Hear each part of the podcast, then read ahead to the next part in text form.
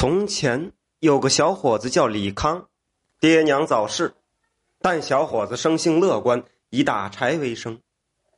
某天上山打柴时，看到一只狐狸被兽夹夹住了，本来想啊杀掉狐狸带回家卖钱，但一看这个狐狸的眼神，狐狸的眼睛水汪汪的，可怜巴巴的看着他，于是李康一时动了恻隐之心，解开了兽夹。帮他包扎好伤口，将他放回了山里。李康做了善事，挺高兴，背了一担子柴，高高兴兴的下山了。有一天呢，他刚回到家，看到家中桌子上是摆了满满当当的一桌子菜。哎，这怎么回事呢？他感觉很奇怪，是谁给他做的菜呢？当下也没想那么多，先放下东西，美美的吃一顿再说。说来也怪，自从那天起，每天中午回家都有一顿好饭菜等着他。渐渐的，他越来越好奇。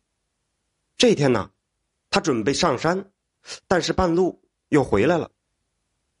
他想看看到底是谁帮他做的饭，于是他蹑手蹑脚的躲在窗口，偷偷看了一眼。屋里边什么都没有。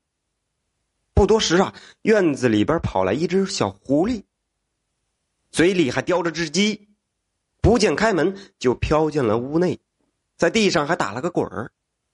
这个狐狸皮呀，自动就脱落下来，变成了一位姑娘，不慌不忙的烧火做饭。自从那天起，李康就给魔怔了。他是个年轻的小伙子啊，家里边穷，没有女人看得上他。以前没女人也就算了，现在有个这么漂亮的女人天天帮他做饭，于是他便起了心思。至于什么狐狸精啊，不管了，管不了那么多了。于是有一天，他偷偷的躲在了屋里。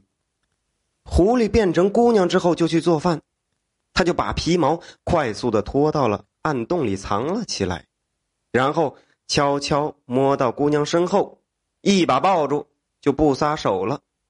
这个姑娘呢，对自己的救命恩人也有好感，于是就顺从了他，和他成亲了。一年后，他们生了个漂亮的男娃，夫妻感情也越来越好。又过了三年，李康有个远房的舅舅来探望他。这个舅舅幼年跟师傅学过道术，有些神通。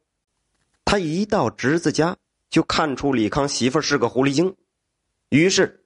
他找借口把李康拖出去。康儿，你可知道，你媳妇是个狐狸精变的？李康一愣，眼睛闪烁道：“舅舅，别瞎说，好好的人怎么能是狐狸精呢？”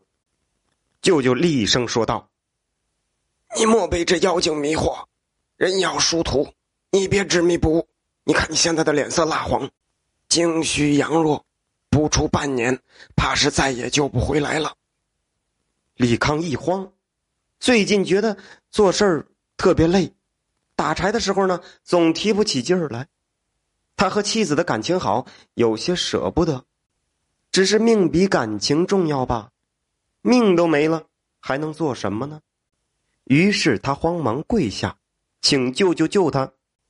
并将相识的经过一五一十的说给了舅舅听。舅舅听完叹道：“哎，这也算是个有情有义的妖精。这样吧，我给你画一道符，你把它贴到门上。一会儿我施法把狐狸精镇住，迫使他去做人投胎。如果有缘，也许你们有再见之日啊。”李康低头不语，沉思良久，只能咬牙点头同意。回到家，李康给了钱，让妻子去买酒菜，俩人就开始忙活起来。舅舅画了道符，将符贴到了门口上。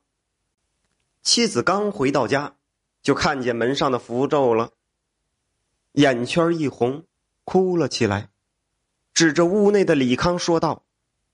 原来我看你善良老实，便委身于你。没想到你这么狠心，给我来这一手。你要撵我走，我走就是了。但是临走前，让我见见儿子。李康也是心酸，就把儿子叫了出来。妻子抱着儿子亲了又亲，把衣服掀起来，在他背上抹了几下，就哭着走了。镇上有个安员外，年近五十，没儿没女，未曾想啊，老妻子突然怀孕了，还生了个女娃这可把老两口高兴坏了，宝贝的不得了哦！一转眼十五年过去了。小姐早上起床就对父母说：“爹妈，今天府上有贵客，您快准备准备吧。”员外夫妇觉得奇怪，追问女儿却不回答。想到他从来不撒谎，于是吩咐下人杀鸡宰鹅，用心操办。快到中午，门口来了两个外地人，一个年轻的书生，一个小书童。